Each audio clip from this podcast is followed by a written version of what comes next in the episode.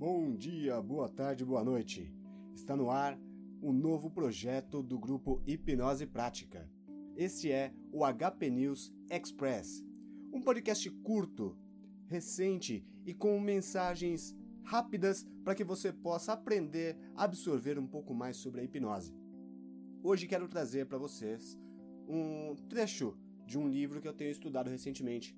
Este livro é o livro Hipnose mítica, filosófica e científica, do professor, doutor e mestre Antônio Almeida Carreiro. E o trecho que eu quero ler para vocês, o trecho que eu quero trazer para vocês hoje, se encontra exatamente no início do livro, no capítulo Considerações Iniciais. E o trecho é justamente esse, a respeito das definições da hipnose, as definições básicas da hipnose. No que se refere a definições básicas, a antecedência teórica estudada admite que a hipnose, como uma ferramenta a serviço da saúde coletiva, objetiva o seu uso na busca da superação de diferentes sofrimentos de base emocionais e, por vezes, orgânicos. A hipnoterapia é a cura produzida através de técnicas hipnotizadoras e o processo que desencadeia o transe e o êxtase é a hipnose. A área temática que aborda esse conhecimento é o hipnotismo. O transe pode ser entendido como a manifestação de um estado mental alterado, diferente da consciência habitual, mas normal na concepção de que não é patológico e é sempre temporário. A palavra transe, do latim transire, significa trânsito entre planos mentais distintos. É quando o sujeito manifesta indiferença temporária, relativa ou completa as impressões recebidas pelos órgãos dos sentidos com referência às condições do ambiente e aos acontecimentos. Este estudo considera ainda que o êxtase é a fase mais profunda do transe. É o grau superlativo do transe hipnótico. O termo êxtase vem do grego êxtasis. Significa literalmente ficar fora, estar fora, sair de si.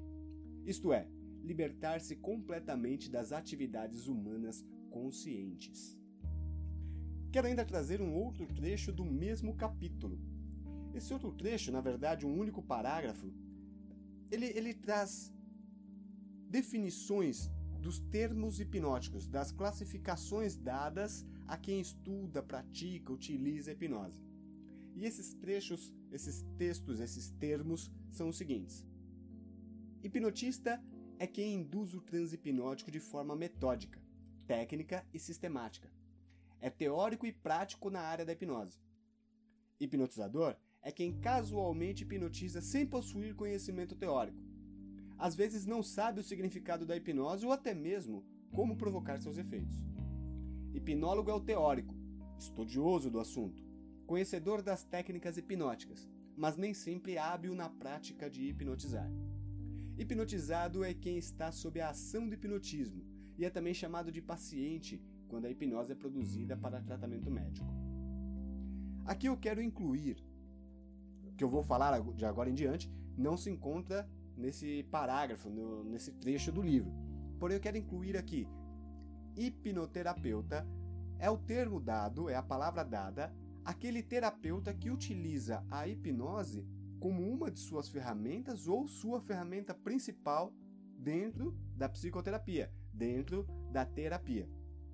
Hipniatra é o médico, tá, formado em medicina, que utiliza a hipnose nas suas práticas médicas, ok?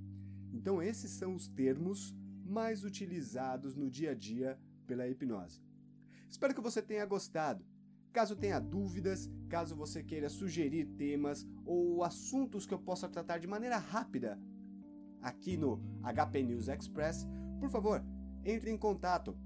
Procura lá no Telegram, arroba Spencer ou arroba HPNews e você pode entrar em contato diretamente comigo, sugerindo temas, sugerindo pautas, sugerindo assuntos, tanto aqui pro HP News Express quanto pro HP News normal, o podcast HP News que lhe traz os assuntos hipnóticos do dia a dia.